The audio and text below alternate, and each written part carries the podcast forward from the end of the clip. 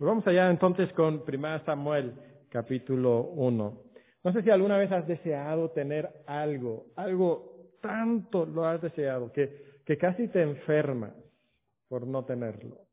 Eh, pueden ser muchas cosas, eh, puede ser quizás un trabajo, eh, cuando eres niño quizás es un juguete que viste y que pensaste que te iban a regalar el día de Navidad y no te lo regalaron.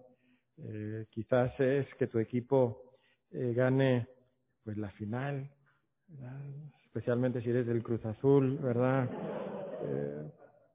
Ahora, estas son cosas quizás un poco, pues, chistosas, nos reímos un poco de eso, pero realmente a veces hay cosas en nuestra vida que deseamos tanto. Victoria sobre cierto pecado, paz en alguna situación, que Dios cambie eh, mi esposo, que Dios cambie eh, mi esposa, que, ya no sea como, como es, eh, muchas cosas así. Muchas veces cuando hay esos deseos, especialmente cuando esos deseos no se ven satisfechos en nuestra vida y, los deseamos año tras año, tras año, tras año, llega una gran angustia a nuestro corazón, una gran frustración a nuestro corazón. Muchas veces esa frustración, esa desesperación llega hasta lo más profundo de nuestro corazón y, y, nos empieza a sacudir de tal manera que no sabemos dónde refugiarnos, no sabemos dónde podemos encontrar paz en nuestra vida. ¿Has vivido esa situación? Es posible que no hayas vivido esa situación.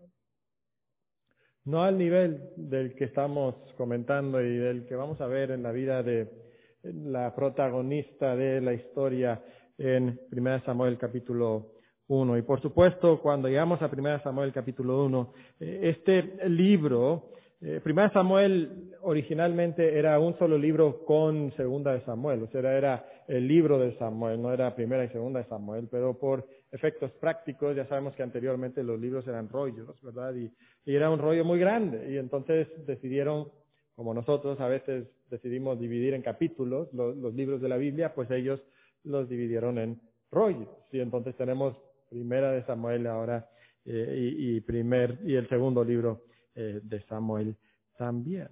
Pero cuando llegamos a este libro nos damos cuenta que inicia con un personaje. La, la persona protagonista no es la persona que nosotros esperaríamos. Inicia en el capítulo 1 diciendo que hubo un varón de Ramataim, de Zofim, del monte de Efraín, que se llamaba Elcana, hijo de Jeroam, hijo de Eliú, hijo de Tou, hijo de Zuf, Efrateo.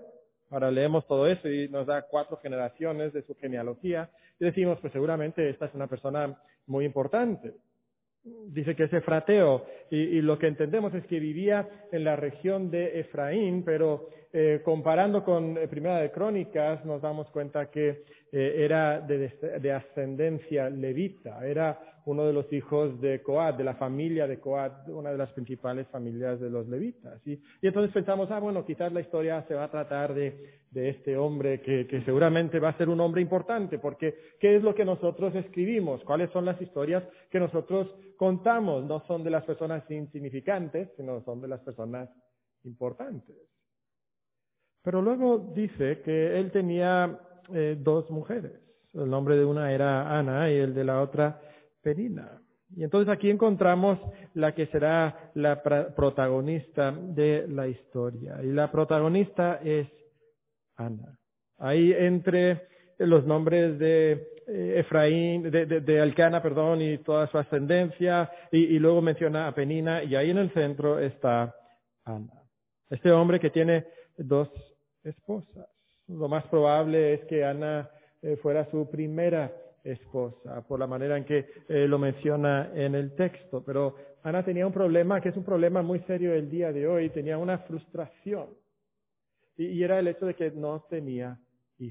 Si era algo que ella había deseado y anhelado, era algo que era sumamente importante, lo es el día de hoy, pero era todavía más en aquel entonces, en esa sociedad donde la mujer era un tanto marginada, a veces eh, no tenía un lugar de mucha importancia, podía tener su lugar de importancia teniendo hijos, dándole hijos a su esposa. esposo, preservando la simiente, la, la línea familiar de su, esposo, de su esposo. Pero esta mujer sufre la tragedia de ser una mujer estéril.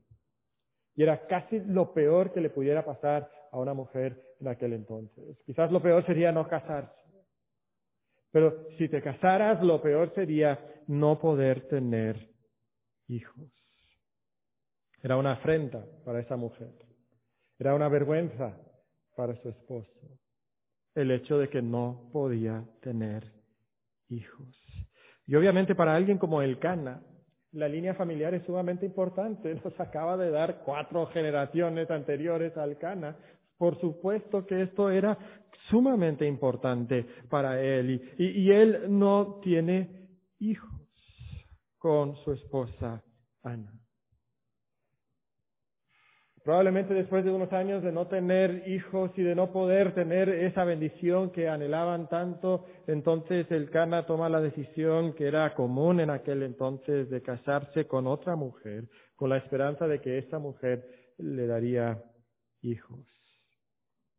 Y nos dice que Penina tenía hijos, mas Ana no los tenía. Y no sabemos cuántos hijos tenía Penina, pero nos va a decir más adelante que todos los hijos y todas las hijas de Penina, entonces seguramente tenía muchos. Y entonces estamos hablando de una frustración muy grande para cualquier mujer. Y luego llega Penina y no solamente tiene un hijo o dos hijos, sino aparentemente tiene muchos hijos. Y eso nos sugiere entonces que han pasado también muchos años de frustración. Y si no fuera eso lo suficientemente difícil, nos dice que en esa situación había una gran rivalidad entre estas dos mujeres. Ahora, aunque esta solución del Cana de casarse con otra mujer y, practicar la poligamia, pues parecía una eh, solución eficaz a su problema. Nosotros sabemos que cuando hacemos las cosas en contra de la voluntad de Dios, nunca sale bien el asunto. O sea, nunca da buenos resultados. Y creo que esa es una lección que podemos aprender nosotros también, ¿verdad? De hacer las cosas como le agrada a Dios. Si la situación familiar se complica, van llegando los hijos a Penina y no llegan los hijos de Ana. Y nos dice en el versículo 3 que todos los años aquel varón subía de su ciudad para adorar y para ofrecer sacrificios a Jehová de los ejércitos en Silo, donde estaban dos hijos de Eli, Osni y Finés, sacerdotes de Jehová. Esta es una práctica interesante, porque conforme a la ley de Dios, el Cana llevaba a su familia a adorar a Dios en el tabernáculo. Era algo que la ley de Dios pedía, pero algo que frecuentemente no sucedía durante estos días, porque estamos hablando de los días de los jueces. Los días de los jueces cuando cada uno hacía lo que bien le parecía. Los días de los jueces cuando muy pocas personas observaban la ley de Dios. Eh, si nosotros recordamos algunas de esas historias horribles, recordamos una historia que pasó eh, con, otro levita que, fue con su concubina y, su concubina huye de él, va tras ella, la intenta regresar a su casa, camino a casa, los benjamitas la destrozan, la despedazan, o sea, algo horrible. Encontramos entonces esta situación tan difícil, pero Alcana es uno de los pocos que es un fiel adorador a Jehová. Y él va todos los años para ofrecer sacrificio y cuando iba a ofrecer sacrificio nos decía que el Cana le daba a Penina a su mujer y a todos sus hijos y a todas sus hijas, cada uno su porción. Cada uno de ellos recibía su, parte eh, para, para la fiesta, su parte para la ofrenda a Dios, pero nos dice que Ana daba una parte escogida porque amaba a Ana, aunque Jehová no le había concedido tener hijos. Parece que, en este tiempo el Cana quería demostrarle a Ana que, pues mira, no me has podido dar lo que, lo que yo quiero, no me has podido dar hijos, pero, pero todavía te amo. Que, que era algo realmente de, halagar en el Cana, porque en aquel entonces sería fácil que un hombre que no tuviera una esposa que le diera hijos simplemente la despreciara y quizás incluso que la divorciara. Pero él ama a Ana y le, le da esa doble porción. Pero ¿cómo crees que Penina se siente cuando ve que Ana recibe la doble porción? Quizás ya era la segunda esposa de todos modos. Quizás ella ya sabe que Ana era el amor del corazón del Cana. Y seguramente ella está pensando, pero si yo le di a mi esposo los hijos que él quería, yo debería ser el centro de su vida, yo debería tener su corazón, yo debería de recibir su afecto. Y nos dice que justamente en esta ocasión, en estos momentos, cuando ellos iban a adorar a Jehová, cuando deberían ser las personas más espirituales, era el momento cuando esa guerra latente explotaba ferozmente dentro del hogar. Y nos dice que esta rival, versículo 6, imagínate, así le llama. Y su rival la irritaba, enojándola y entristeciéndola. De hecho, es interesante porque en el hebreo dice que su rival provocándola, que, es un hebraísmo. ¿verdad? Eh, los hebreos cuando querían decir hasta lo máximo, algo de su máxima expresión, decía, ponían las dos palabras juntos. Entonces, si alguien temía temiendo, es que temía con gran temor. Si tenías un rey de reyes, es que tenías el máximo rey, el rey más grande. Entonces, cuando provocas provocando, estás provocando lo más posible. Eh, Penina hacía todo lo posible por irritar, por molestar, por fastidiar, por enojar, por desesperar, por amargarle la vida a Ana justamente cuando iban a adorar a Dios. Parece que eso es el domingo por la mañana de muchos de nosotros, ¿verdad? Incluso dice que, esto hacía que Ana, eh, dice que la entristecía, la palabra literal en griego es, le hacía tronar. Hacía que salieran truenos, ¿verdad? Yo me imagino el rostro de Ana, en vez de la sonrisa que debería de tener en su rostro brillante, porque va a adorar a Dios. Me imagino a Ana con ese rostro lleno de nubes, ese rostro oscuro, quizás haciéndole caer esas, esa lluvia de lágrimas por el rostro y la irritaba así. Y nos dice el versículo 7 que esto pasaba cada año. Pero hay algo en el versículo 5 que aparece también en el versículo 6 que nos trae quizás una mayor sorpresa. Y seguramente era algo que, molestaba a Ana. Porque nos dice en el versículo 5, la última frase, aunque Jehová no le había concedido tener hijos. Y al final del versículo 6 otra vez, porque Jehová no le había concedido tener hijos. En dos ocasiones nos dice que la esterilidad de Ana era el resultado de la soberanía de Dios. Esta era una obra de Dios. La presencia o ausencia de hijos en el hogar es directamente atribuible a la obra de Dios, a lo que Dios quiere hacer, a la soberanía de Dios. El poseer o no poseer hijos no es el resultado de la de la mala suerte o de la buena suerte, de, de, los genes de tus padres o de algún accidente biológico, es directamente el resultado de la soberanía de Dios. Y seguramente Ana entendía esto y quizás para Ana no era una fuente de, de gozo y de paz sino una fuente de molestia en su corazón en contra de Dios. Yo me sentiría así probablemente. Dios, ¿por qué me has hecho así? Dios, ¿por qué yo? Dios, ¿por qué yo no puedo tener los hijos ¿Qué qué penina tiene? Dios, yo te amo. Dios, yo te sirvo. El Cana y, y, nosotros siempre vamos obedeciéndote y vamos al tabernáculo para, para adorarte como tu ley manda. Y hay muchas mujeres aquí en nuestro pueblo que, que no van al tabernáculo para adorarte y, y ellos tienen hijos. Dios, esto es injusto. Dios, pues yo no entiendo, Dios, ¿por qué me has hecho pasar esta situación? Creo que esas serían ideas y pensamientos en la mente de Ana que, cualquier mujer pudiera llegar a tener. Y pudiera ser que en esa tormenta, no sabiendo dónde refugiarse, que ella se amargara en contra de Dios. Y hay amargura en el corazón de Ana. Cada vez la situación es más pesada, cada vez la carga es más dura de llevar. Eh, seguramente ella no sabía si podía continuar adelante. Nos dice en el versículo 7 que ella estaba llorando y que rehusaba comer. Estos son signos clásicos de, la depresión. Y en medio de su depresión el cana viene, intenta animarla, eh, le regaña un poquito, le intenta mostrar cierta compasión y pues es típico esposo, ¿verdad? Porque claramente no entiende a su esposa, ¿verdad?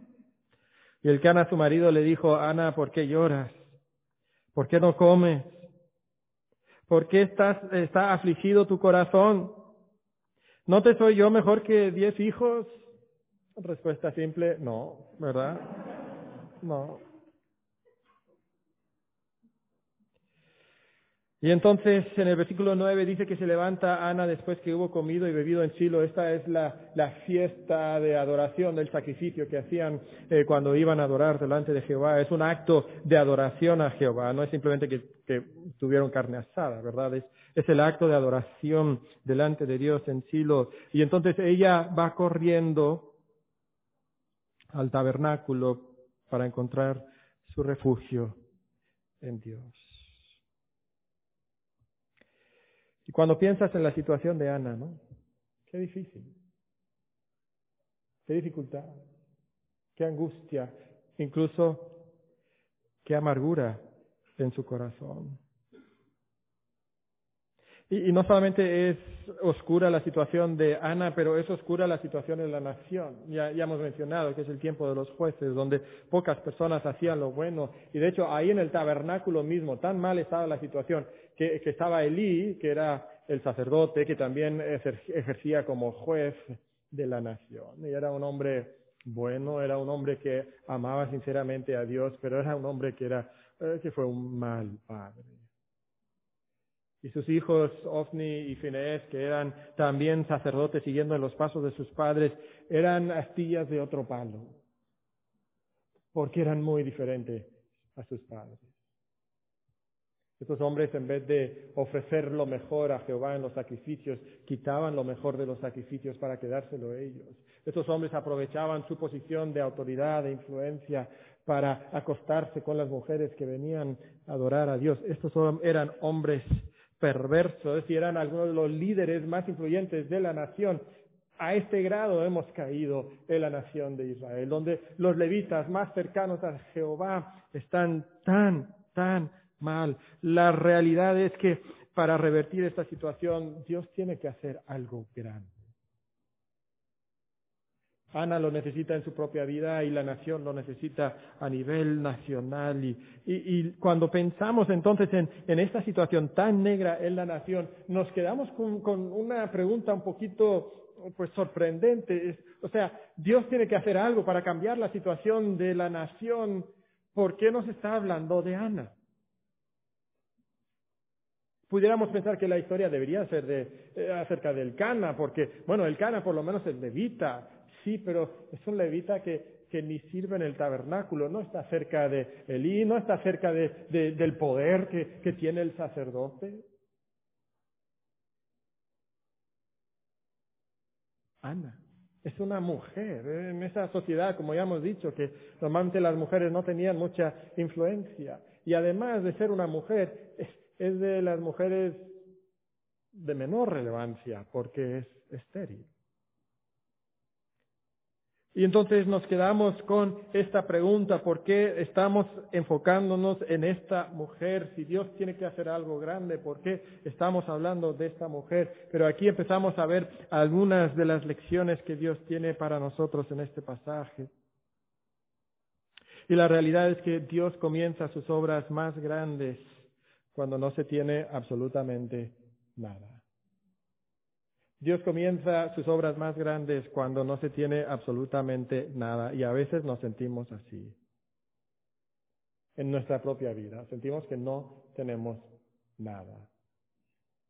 No tenemos dinero, a veces no tenemos personas que nos respalden, a veces no tenemos eh, el apoyo de nuestros hermanos en Cristo como nosotros quisiéramos. A veces sentimos que ni la palabra de Dios nos da los recursos que necesitamos. A veces sentimos que la oración no funciona. A veces sentimos que no tenemos nada. Todo lo que hemos intentado, todos nuestros esfuerzos, toda nuestra disciplina, todos nuestros, nuestros eh, eh, trucos para llegar a, a cambiar nuestra vida no han salido bien y nos sentimos sin esperanza. Sentimos que no tenemos absolutamente nada. Y la vida es una fría tormenta, oscura. Nuestro corazón está lleno de amargura. Y sabes, es ahí donde Dios puede empezar a hacer sus obras más grandes. Ahí.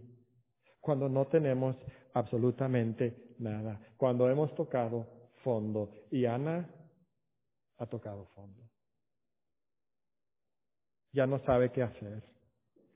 Y nos dice que entonces se levantó y fue al tabernáculo, ahí a la puerta del tabernáculo, lo más cerca que ella podía llegar a la presencia de Dios, y ahí estaba el sacerdote Elí sentado en una silla junto, junto a un pilar del templo de Jehová. Ella con amargura de alma.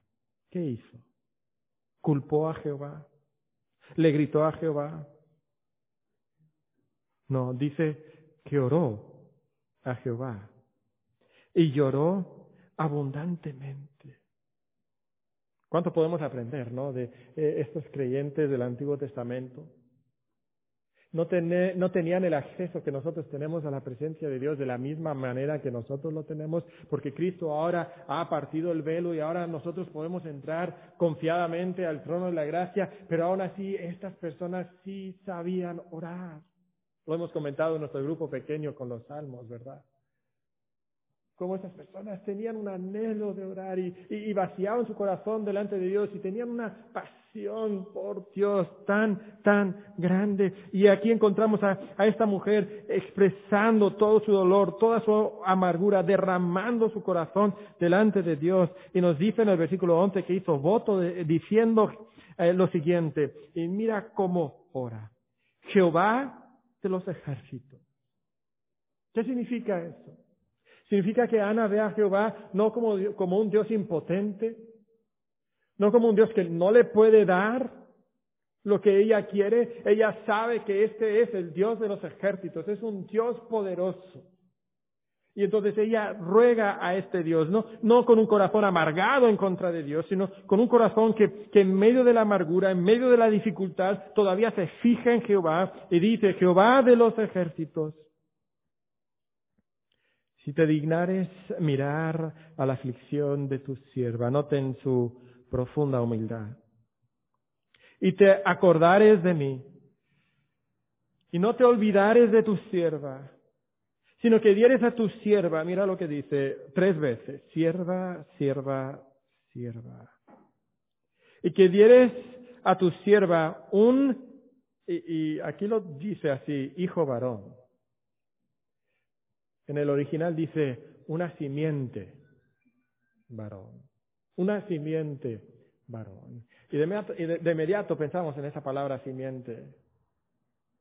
Y, recordamos cómo Dios le había prometido a Adán y a Eva que vendría uno que sería de la simiente de la mujer. Es la misma palabra, simiente. Luego Dios le hablaría a Abraham y le daría una promesa y le diría que él tendría simiente, una gran descendencia, una simiente. La misma palabra. Y ahora viene Ana y se pone en esa fila de personas que habían recibido la promesa de Dios y le pide que cumpla su promesa, que le dé qué? Simiente, que le dé simiente. Pero esto es algo que ella no reclama desde una posición de autoridad sobre Jehová, sino que se lo pide a Jehová desde una posición de humildad. Soy sierva, soy sierva, soy sierva. Pero si tú me dieras ese hijo, esa simiente, mira lo que le promete a Jehová. Yo lo dedicaré a Jehová todos los días de su vida y no pasará navaja sobre su cabeza. Esa expresión de que no pasaría navaja sobre su cabeza es, es promesa de que sería un nazareo, era una persona que se dedicaba exclusivamente a Jehová. Pero lo que vemos aquí es una mujer que ora desesperadamente.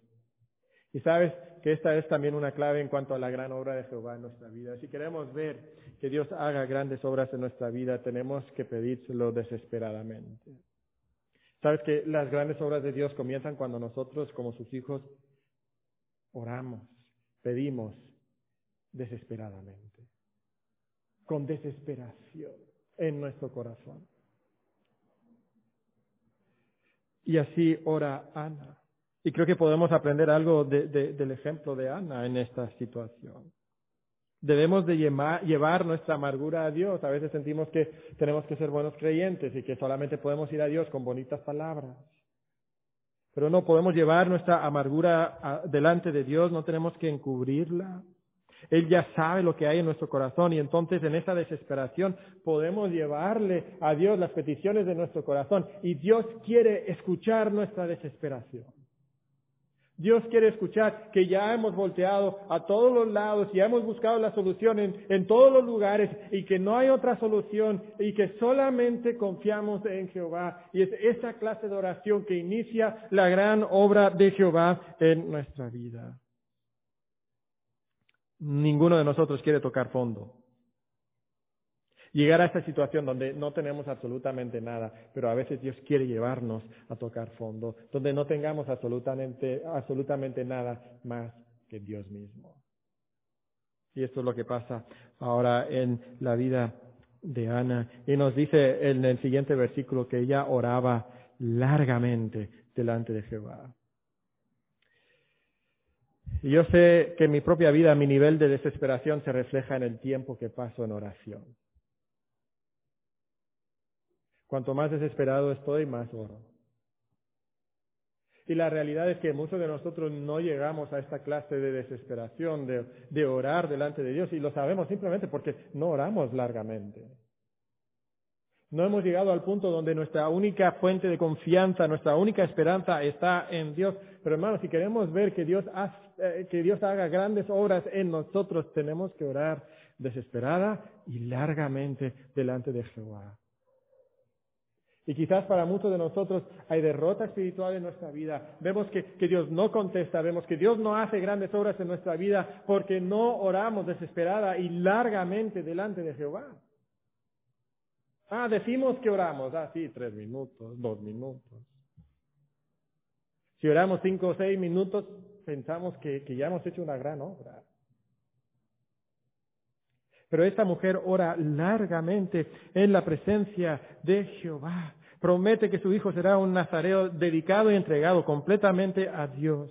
Y en medio de esta situación donde hoy ella ora y ora y ora largamente delante de Jehová, ahí está el, el sacerdote Elí observando la boca de la mujer que se mueve. Pero nos dice el versículo 13 que ella hablaba en su corazón y solamente se le movían sus labios y su voz no se oía. Y esto era extraño en aquel entonces. Hasta el día de hoy los, los judíos Oran en voz alta. No sé si alguna vez has visto un video de los eh, judíos orando ahí en Israel, delante del, muro de las, de las lamentaciones. Y cuando tu corazón está desesperado, ¿cómo es que normalmente te expresas? Te expresas verbalmente y los judíos oraban verbalmente en esa ocasión, pero tan profunda era la desesperación y amargura de esta mujer que ella no podía ni hablar delante de Dios se mueven sus labios. Y Elí, un hombre que sí amaba a Dios sinceramente, no puede aguantar que una mujer borracha esté en la presencia de Dios y su santo celo se enciende y reprende a esta mujer y, la tiene por ebria y, le dice, ¿hasta cuándo estarás ebria? Digiere tu vino, o sea, que se te pase lo de borracha, ¿verdad? Y luego vienes y oras. ¿Cómo te atreves a faltarle respeto a Dios viniendo a la presencia de Dios? de esa forma. Yo estoy intentando pensar en cómo se habrá sentido Ana en ese momento. No tengo hijos. Mi esposo no me entiende. Penina, pero me provoca hasta lo máximo. Y encima cuando vengo a adorar a Dios y a orar delante de Dios, hasta el sacerdote mismo me reprende. Seguramente esto era como, como el vaso que pudiera captar, eh, eh, colmar el, el vaso. Tú sabes, es cuando tocamos fondo, cuando no tenemos absolutamente nada, que, que Dios hace sus obras más grandes. Y Ana le responde, no, Señor mío, yo soy una mujer atribulada de espíritu. No he bebido vino ni sidra, sino que he derramado mi alma delante de Jehová. No tengas a tu sierva por una mujer impía. Ana era una mujer impía, no se merecía todas estas cosas. Seguramente ella así lo sentía. Porque por la magnitud de mis congojas y de mi aflicción he hablado hasta ahora. Mira cómo se describe Ana. Una mujer atribulada de espíritu, que derramaba su alma delante de Jehová. Una mujer que tenía magnitud de congojas y de aflicción. Y en esta situación de desesperación profunda, Elí la mira y en su rol de líder del pueblo de Dios da una revelación divina. Y la revelación divina es, en el versículo 17, ve en paz. Y el Dios de Israel te otorgue la petición que le has hecho. ¿Qué sentirías tú en esa situación? ¿Cómo responderías a la promesa, a la profecía del sacerdote? ¿Qué harías? ¿Sería suficiente para ti que el profeta o el sacerdote con voz profética te da esta respuesta? E, es sorprendente porque parece que Ana ni le dice lo que está pidiendo. No tengo ninguna indicación en el pasaje, que, le expresa cuál es su petición. Pero el líder dice, lo que sea Dios te lo va a dar. ¿Qué sentirías tú? ¿Creerías en la promesa del profeta? Pues mira la respuesta de Ana. Ella dijo, halle tu sierva gracia delante de sus ojos, y se fue la mujer por su camino, y que comió, y no estuvo más triste. Qué interesante, ¿verdad? Esta mujer obviamente cree en las promesas de Dios. Y sabes que fe en las promesas de Dios es la solución a la, depresión. Aquí Ana lo ha vivido, ha estado enfrentando esta situación por años, pero finalmente llega una promesa de Dios y ella se aferra a esa promesa en fe y Dios le da la solución a su depresión. Qué interesante. ¿no? No hubo psicólogo ni psiquiatra de por medio. No hubo una cuenta bancaria de por medio donde de repente le depositaron. Eh, ¿No le ofrecieron un trabajo nuevo? ¿No fue al hospital y le, y le hicieron la cirugía y se sanó? No, lo que recibió fue una promesa de Dios. Y fe en las promesas de Dios es la solución a la depresión. ¿Cómo respondes tú a las promesas de Dios? Quizás tú dices, mira, pues es que si, yo tuviera un profeta de Dios aquí enfrente mía que me dijera, Dios te va a dar lo que tú quieres, le creería. ¿Así? ¿Ah, ¿Verdad? ¿Le creerías? Tienes aquí un libro lleno de promesas que los profetas de Dios te escribieron, bajo inspiración del mismo Santo Espíritu de Dios, y no les crees, no crees lo que dices, ¿tú crees? Que le creerías al profeta. Pero Ana le cree. Le cree y encuentra paz en su corazón y entonces regresa a su casa. Y seguramente eh, todos los de su familia se quedaron sorprendidos. ¿Qué le pasó a Ana? Es una mujer completamente diferente. Y era así, es una mujer completamente diferente. Pero llegamos a este punto en la historia y realmente todavía hay muchas cosas que resolver, ¿verdad? Por lo menos dos cosas muy importantes. La primera cosa muy importante es si Dios era fiel en darle lo que Dios le había prometido, en darle lo que ella le había pedido a Dios, le dará esa simiente, le dará ese hijo, y pues en el pasaje no se tarda mucho en darnos la respuesta a esa pregunta. Nos dice el versículo 19 que levantándose de mañana adoraron delante de Jehová y volvieron y fueron a su casa en Ramá y el Cana se llegó a Ana su mujer y Jehová se acordó de ella. Y Dios le dio lo que le había pedido. Aconteció que al cumplirse el tiempo después de haber concebido Ana dio a luz un hijo. Y le puso por nombre Samuel diciendo por cuanto lo pedí a Jehová. Y esto es algo hermoso. De hecho, en las frases que usa, empezamos a recordar otros pasajes a través de las escrituras. Recordamos cómo la estéril Sara concibió. Recordamos cómo Rebeca no podía tener hijos y Dios le dio hijos. Recordamos cómo Raquel no podía tener hijos y Dios le dio hijos. La estéril concibe. Más adelante en la historia de Israel, en los tiempos de Isaías, y esto lo vimos hace unas semanas aquí eh, en esta iglesia, Dios, queriendo hacer algo grande en la nación de Israel, le daría a Acaz una señal. Isaías lo profetizaría. Le diría que que una mujer joven concebiría y daría a luz un hijo y ese niño sería una señal para la nación de Israel. Y no solamente sería una señal para aquel entonces, pero ese niño también sería una señal para más adelante cuando vendría otra mujer que no debería de tener hijos. Y esa mujer tendría un hijo, concebiría y daría a luz un hijo y llamaría su nombre Emanuel, que es Dios con nosotros. Y Ana está ahora en esa misma línea. Y sabes, esto es uno de los patrones de la obra de Dios. Dios comienza haciendo sus obras más grandes con un niño nacido inesperadamente. Y Dios, ahora en Primera Samuel, eh, en el inicio de este libro, en el comienzo de este libro, inicia con la historia de un niño nacido inesperadamente, de una mujer estéril. Esto es parte del patrón de la obra de Dios. Y Dios toma a una mujer estéril para hacer su obra. Y sabes, esto es lo que Dios siempre hace. Usa los instrumentos inesperados para llevar a cabo su obra. Esta es la obra de Dios. Las personas que no tienen absolutamente nada que ofrecer.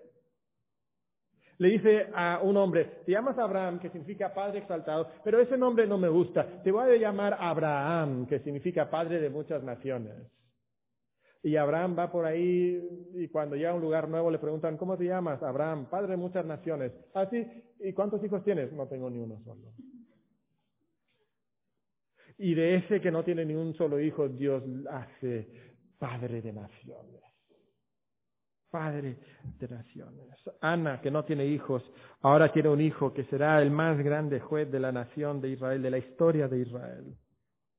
Este es el patrón de Dios. Dios usa instrumentos inesperados a las personas menos esperadas. En el Nuevo Testamento el apóstol Pablo nos dice que Dios no escoge a los poderosos ni a los sabios de este mundo, sino que Dios escoge a lo débil, Dios escoge a lo necio, Dios escoge a lo vil, Dios escoge a lo menospreciado. Si no te das cuenta, Dios está hablando de nosotros, ¿verdad? Aquí está el hermano vil, por ahí está la hermanita menospreciada. Por ahí la hermanita débil. Por ahí el hermano necio. Eso siempre hay en todas las iglesias, ¿verdad? Esos somos nosotros, personas que no tenemos absolutamente nada. Que no tenemos nada que ofrecer. Pero vamos a la presencia de Dios y le pedimos desesperadamente y, entonces Dios nos permite ser parte de esa grande obra que Él está realizando sobre este mundo. Y aquí Ana sabe que Dios está haciendo algo maravilloso y se llena de gozo y nos dice que le, le pone por nombre Samuel. Y esto es algo muy importante. Es un poquito difícil de entender porque no hablamos hebreo. Pero le pone el nombre Samuel. El nombre Samuel significa su nombre es Dios. Su nombre es Dios. Y, lo que Ana quiere recordar a todas las personas cuando ven a ese hijo es quién es Dios. Quiere que la atención se dirija a Dios. Pero aquí hace como un pequeño juego de palabras. Porque la palabra pedir en griego es la palabra shael. Shael. Que suena un poquito a Shamuel en hebreo. Y entonces nos dice ahí que le puso por nombre Shamuel diciendo por cuanto se lo Shael, perdón, por cuanto se lo Shael, se lo pedí a Jehová. Es un juego de palabras que tenemos aquí. Es una palabra importante, lo vamos a mencionar todavía en un instante más. Y entonces Dios le da lo pedido. Dios le da lo que ella le había, Shael, le había pedido a Jehová. Pero dijimos que había por lo menos dos asuntos más. El primero era si Dios le iba a dar lo prometido y, y Dios se lo da. Pero la segunda pregunta es si Ana le dará lo prometido a Jehová. Porque es muy fácil cuando estás desesperada y no tienes hijos, pedírselo a Dios y decir, Dios, te lo voy a dar cuando, cuando tú me lo des a mí, pero ahora que lo tienes en tus brazos, ¿se lo darás a Jehová? ¿Será de Él?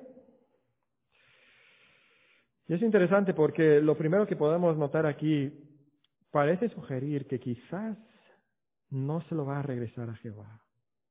Dice el versículo 21, después subió el varón el Cana con toda su familia para ofrecer a Jehová el sacrificio acostumbrado. O sea, pasan los doce meses y, y es hora de ir otra vez al tabernáculo y Ana no subió sino dijo a su marido, yo no subiré hasta que el niño sea destetado, que pudiera fácilmente ser dos, tres años en aquel entonces.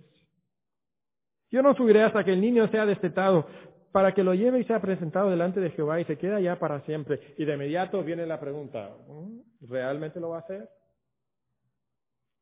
Quizás está echando para atrás.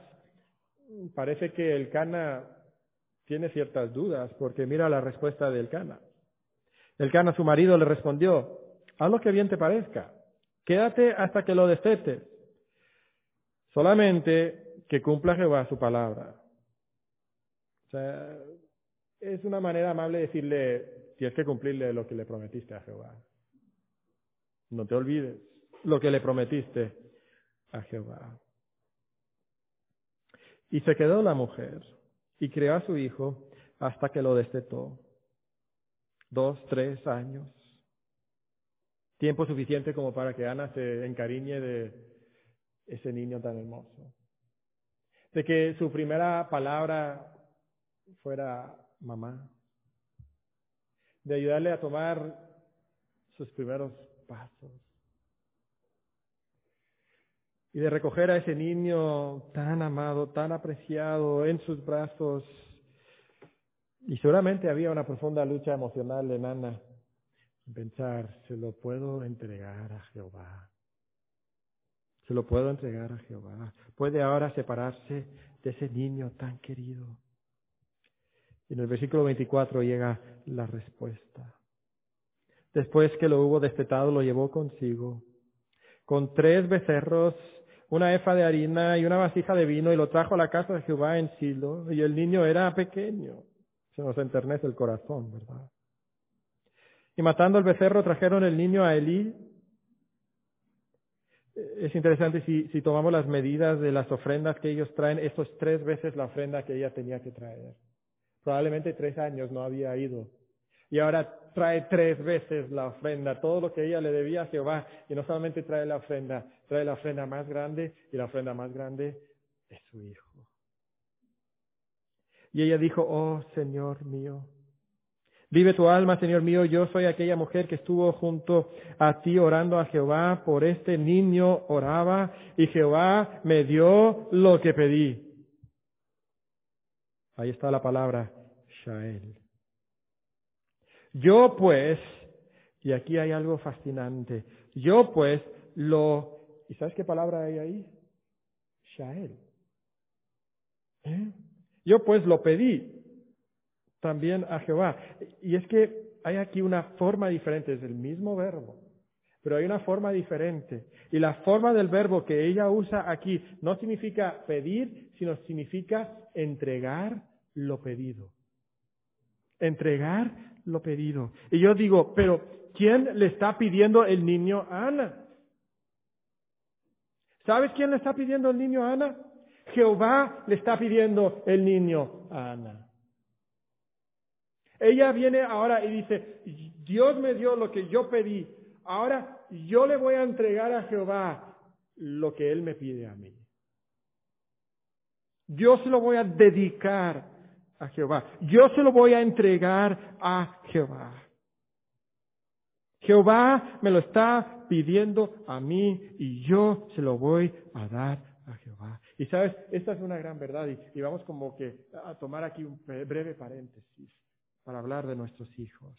Sabes, Dios te ha dado tus hijos y tú debes dárselos a Dios también. Si tú tienes hijos es porque Dios te los ha dado. No son tuyos. Y Dios te pide que tú se los entregues a Él también. Dale tus hijos a Dios. Son herencia de Jehová. Una y otra vez en la Biblia encontramos expresiones como Jehová me ha dado muchos hijos, dijo David en Primera de Crónicas. Y yo te pregunto, ¿estás dispuesto a dar tus hijos a Dios? Y yo estoy seguro que todos aquí en la iglesia, oh, sí, sí, hermano, por supuesto. Pero dejémonos de nuestras fanfarronerías espirituales y piensa, ¿es verdad? ¿Estás dispuesto a darle tus hijos a Dios? ¿Estás dispuesto a darle tus hijos a Dios en la forma que querías a tus hijos? ¿Estás dispuesto a darle tus hijos a Dios en apuntarles hacia el reino de Dios y su justicia por encima de todas las cosas? ¿Estarías contento, alegre, si Dios llamara a tus hijos a que sean misioneros en un país extranjero? A que sean pastores o, esposas de pastor, a que estudien teología o se preparen para el ministerio, o tú tienes otros objetivos, otros sueños para tus hijos. Dios quiere que nosotros le demos nuestros hijos a Dios. Y sabes, si tú amas a Dios más que amas a tus hijos, tú vas a entregar tus hijos a Dios. Padres que aman a Dios más que a sus hijos, entregan sus hijos a Dios. Y hay ejemplos en la Biblia de esto. Ana es un ejemplo de esto. Abraham es un ejemplo de esto. ¿Te acuerdas? Dios le dice, Abraham, lleva a tu hijo, tu único hijo, a Isaac, y sacrifícalo. Oh. Y Abraham se levantó muy de mañana y fue al lugar que Dios le dijo. A veces lamentamos el hecho de que hay pocos jóvenes que están dispuestos a entregarse a servir a Dios en el ministerio. Pues no será que hay hijos que no quieren entregarse a Dios porque hay padres que no los quisieron entregar a Dios. Eso es lo que pasa muchas veces. Y me fascina cómo Isaac estuvo dispuesto a seguir a su anciano padre. Isaac, que era probablemente un adolescente que pudiera haber corrido y su padre nunca lo hubiera alcanzado, pero Isaac se sube al altar. No le resiste, no le resiste. Samuel aquí, lo encontramos en el versículo 11, ministrando a Jehová delante del sacerdote Elí y no se amarga, no eh, se lamenta que no pudo crecer con su madre, sino que es un hombre que Dios escoge y que Dios usa, hace grandes obras para Dios. Y nos preguntamos, ¿cómo puede ser? ¿Cómo puede ser? Y esa es la realidad. Padres que entregan sus hijos a Dios tendrán hijos que se entregan a Dios también. Padres que se entregan o que entregan sus hijos a Dios tendrán hijos que se entregan también a Dios. Pero padres que retienen a sus hijos para ellos tendrán hijos que retienen su vida, su futuro, sus sueños para ellos mismos también. Te pregunto otra vez, ¿estás dispuesto a entregar tus hijos a Dios? Si tú no estás dispuesto a entregárselos a Dios, tus hijos no estarán dispuestos a entregarse a Dios tampoco. Y creo que nosotros tenemos que evaluar la manera en que criamos a nuestros hijos, la manera en que hablamos con ellos, los sueños que ponemos delante de ellos, los objetivos que les damos. Ah, les hablamos de las buenas calificaciones, pero no de las cosas de Dios. Les hablamos de las virtudes de un buen trabajo, pero no de las virtudes de una relación personal con Él. Les decimos que tienen que desarrollarse, pero no porque deben servir a Dios, sino porque necesitan conseguir un buen trabajo. Estas son las metas que ponemos delante de nuestros hijos. Y hablamos mucho de las cosas terrenales y las cosas materiales y luego nos sorprende que nuestros hijos tengan como objetivo cosas terrenales y materiales.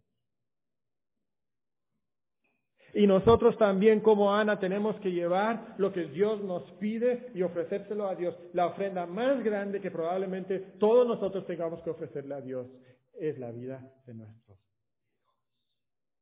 Dárselos a Dios. Y Ana se los da, Ana lo da a Dios, pero con gozo. Un gozo tan grande que encontramos un cántico de Ana, un salmo de Ana. No tenemos tiempo de ver todo este salmo. Está dividido en tres secciones. En los primeros tres versículos, Ana celebra la salvación específica que Dios le ha dado a ella. Y oró y dijo, mi corazón se regocija en Jehová, mi poder se exalta en Jehová, mi boca se ensanchó sobre mis enemigos. Está hablando de su situación. Por cuanto me alegré en tu salvación, Dios le había librado de su situación angustiante de esterilidad. No hay santo como Jehová, porque no hay ninguno fuera de ti, y no hay refugio como el Dios, Dios nuestro. Cuando, cuando todo es negro, ¿a dónde vas? Ana fue al refugio que es Dios. No multipliquéis palabras de grandeza y altanería, cesen las palabras arrogantes de vuestra boca. Usa el plural. Pero estoy seguro que Penina estaba en ese plural, ¿verdad? Estoy seguro. Porque el Dios de todo saber es Jehová y a Él toca el pesar las acciones. En la segunda sección, versículos 4 al 8, Ana celebra la soberanía que Jehová, el Dios de los ejércitos, ejerce sobre todo el mundo. No solamente en la vida de Ana, sino sobre todo el mundo. Los arcos de los fuertes fueron quebrados. Y los débiles se ciñeron de poder. Mire, mira la inversión que hay aquí. El débil ahora es poderoso. El poderoso ahora es débil. Los saciados se alquilaron por pan y los hambrientos dejaron de tener hambre. Hasta la estéril ha dado a luz siete. Solo tiene uno, pero ya por fe sabe lo que Dios le va a dar. Y más adelante Dios le da más hijos. Y la que tenía muchos hijos languidece. Jehová mata y él da vida. Y él hace descender al Seol y hace subir. Jehová empobrece y él enriquece. Abate y enaltece. Él levanta del polvo al pobre y del muladar exalta al menesteroso para hacerle sentarse con príncipes y heredar un sitio de honor porque Jehová, de Jehová son las columnas de la tierra y él afirmó sobre ellas el mundo. Jehová es soberano sobre toda la tierra. No sé si a ti te hace pensar en las bienaventuranzas, pero a mí sí, ¿verdad? Los pobres reciben el cielo. Los que lloran son consolados. Los mansos heredan la tierra. Los hambrientos son saciados. Así obra Jehová. Y, quiero decirte que no todas las historias terminan como la historia de Ana. Con el niño en brazos. Con el problema resuelto aquí sobre la tierra. Pero todos los pobres, todos los que lloran, todos los que tienen necesidad encontrarán esa necesidad saciada finalmente en el reino de Dios. Y aquí está esta mujer. ¿Y sabes en los versículos 9 y 10? En los versículos 9 y 10, la última sección, la toma se amplía todavía más. Empezamos enfocándonos en Ana, luego ampliamos la toma para meditar sobre las obras de Dios en general y, ahora dirige su atención hacia la culminación de la obra de Dios. Reflexiona sobre cómo será cuando Dios culmine y consume su obra. Versículos 9 y 10 dicen lo siguiente, Él guarda los pies de sus santos, mas los impíos perecen en tinieblas. Un día todos los impíos perecerán en tinieblas. Porque nadie será fuerte por su propia fuerza. Delante de Jehová serán quebrantados sus adversarios. Anhelamos ese día. Y sobre ellos sonará desde los cielos. Jehová juzgará los confines de la tierra. Un día se extenderá el reino de Jehová hasta lo último de la tierra. Y luego hay unas palabras que son en extremo sorprendentes porque dice así, dará poder a su rey y exaltará el poderío de su Mesías. Y digo que son sorprendentes en extremo porque en ese momento no hay rey en Israel, es el tiempo de los jueces. ¿Dónde está este rey? ¿Quién es este ungido? Y de alguna manera Ana tiene algo de comprensión, algo de discernimiento, alguna revelación del Espíritu Santo y habla de un rey que vendría en el futuro, que sería eh, el ungido de Jehová y que recibiría el poder del rey, el poder de Jehová. Esta es la culminación y de alguna manera con fe ella ve esta gran obra de Jehová y sabes que Dios comienza sus obras grandes cuando no se tiene absolutamente nada, cuando los hijos, eh, cuando sus hijos se lo piden desesperadamente, con un niño nacido inesperadamente, pero Dios culmina su obra más grande coronando un rey eternamente. Y Ana ve eso, ve eso por la fe. Algo que había sido, sido anunciado en el libro de Deuteronomio. Y ella profetiza esto. Y sabes, esto encaja perfectamente con lo que eh, pudiera ser el mensaje principal del libro de Samuel. Y hasta ahora, eh, eh, esta es la manera que lo tenemos expresado y es una obra todavía en proceso. Quizás vaya cambiando conforme avancemos, pero, pero así es. Así es por lo menos en este momento. Nuestro fiel Dios soberano escoge y exalta a un humilde rey que guiará a su pueblo en obediencia y victoria. Nuestro fiel Dios soberano escoge y exalta a un humilde rey que guiará a su pueblo en obediencia y victoria. Y Ana ve ese rey y anhela ese rey. Y ella no tiene la comprensión, ella no sabe lo que va a pasar. Ella no sabe que su hijo, ese tierno bebé que tiene en sus manos, va a ser parte grande de esa obra, que ese hijo va a ungir al rey. Habla de un ungido. Samuel lo va a ungir.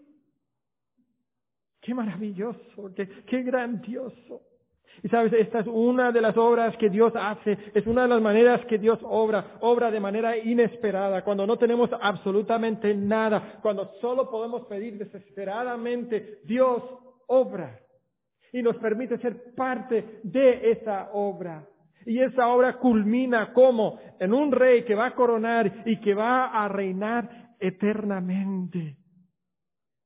Y sabes que es interesante cuando once siglos más tarde una virgen sería milagrosamente tocada por el Espíritu Santo y concebiría en su vientre y ella iría a encontrarse con otra mujer que, que milagrosamente había concebido también su prima Elizabeth y iría a hablar con ella y Elizabeth daría un gran salmo y luego María daría otro gran salmo.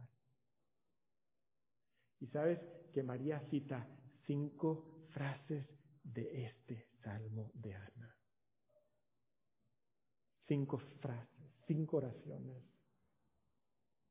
María conocía el salmo de Ana. Entendía que esta era la manera que Dios obra. Y Dios está haciendo esa obra todavía. Conocemos ese rey que es el Rey de Reyes, Jesús. Nacido humildemente en un establo, que vino humildemente sobre un pollino, que humildemente dejó que le clavaran sus manos y sus pies a la cruz. Este es el Rey que nos guía a la obediencia y a la victoria. Y entonces, en conclusión, tres aplicaciones muy rápidas, cosas que ya hemos dicho. Primeramente, cuando no tengas absolutamente nada, pide desesperadamente. Sé como Ana. Lleva tu amargura a Dios. Es el patrón del pueblo de Dios. Siempre así ha actuado el pueblo de Dios. Ora largamente para ver las obras grandes de Dios. Número dos, entrega a tus hijos a tu fiel Dios soberano. Las grandes obras de Dios requieren que padres entreguen sus hijos a Dios. Él te los dio y Él te los pide. Y cuando tú se los entregas a Él, ellos serán parte de esa gran obra que Dios está haciendo.